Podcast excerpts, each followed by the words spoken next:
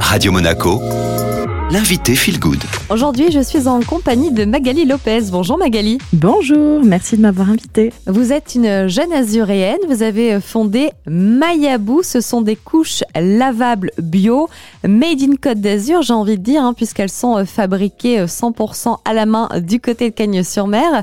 À quel moment, en tant que maman, on se dit OK, j'ai pas du tout envie de faire appel aux couches jetables. Je vais peut-être me pencher sur des couches lavables. Quels sont les produits qui vous ont peut-être dérangé au niveau de la toxicité Principalement le glyphosate et le bisphénol, qui sont vraiment des produits particulièrement toxiques, surtout sur la peau des bébés qui est perméable réceptive.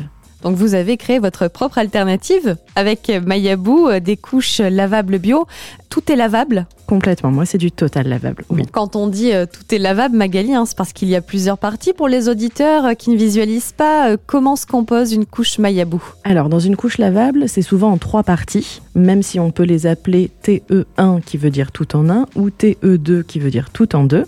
En fait, c'est une partie imperméable qui représente la culotte extérieure, dans laquelle on va mettre des inserts, partie absorbante, sur laquelle on vient déposer un feuillet jetable ou lavable, dans mon cas totalement lavable, qui va permettre l'effet faisceau sec des bébés. C'est le même principe que les culottes menstruelles. Bon, et rassurez-nous, euh, Magali, euh, pour euh, les parents qui procèdent au change, on ne va pas mettre les mains dans ce qu'il ne faut pas.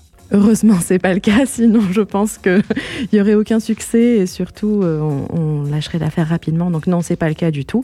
Il y a ce feuillet donc euh, lavable ou jetable qui permet de retenir euh, les sels et pouvoir les verser dans la poubelle ou dans les WC. Puisqu'on parle de ces feuillets, Magali, en quoi sont-ils composés? Quelle est la matière qui les compose? Il y en a des différents peut-être qui existent? Bien sûr, c'est un choix, surtout sur deux matières principalement, qui vont être donc la microfibre et le bambou.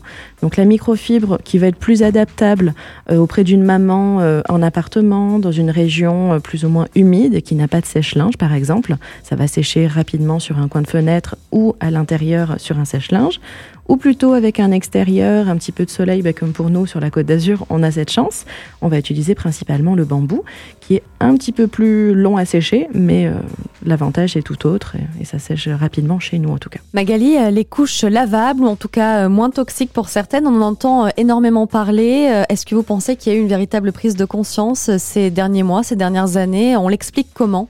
La première étape de cette prise de conscience a été les, scandales sanitaires qu'il y a eu autour des couches dans la grande distribution, hein, sans citer. Donc certaines marques se sont positionnées sur du jetable euh, non toxique, mais par contre pas forcément écologique ni économique. De là est arrivé le Covid et a mis un coup de pied dans la fourmilière pour faire accélérer le mouvement et la prise de conscience. On va parler chiffres, Magali, maintenant dans cette deuxième partie.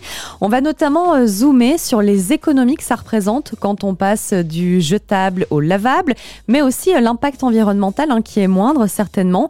Euh, c'est vrai que c'est quand même un investissement au départ. Est-ce qu'on peut considérer que c'est un bon investissement et pourquoi? C'est un bon investissement pour plusieurs points. Euh, non seulement, bah, évidemment, euh, question sanitaire pour les enfants, pour la planète parce que ça ne va pas polluer de une tonne de déchets. Et après, financièrement, bah, sur un pack complet, si on a envie d'être en totale couche lavable et pas juste en mi-temps, selon euh, les crèches ou les modes de garde, on va être à peu près à 550 euros, alors que sur des couches jetables, on va dire labellisées, des couches quand même de meilleure qualité euh, que les classiques en supermarché, sans vouloir être euh, dénigrante envers ces marques. On va être plus sur du 1500, voire voilà 1500, 1700 euros. Ok, donc on va dire un peu plus de 500 euros euh, à la base hein, quand on investit euh, dans des couches lavables depuis la naissance de l'enfant jusqu'à sa propreté contre 1500 à 1700 euros avec les couches jetables.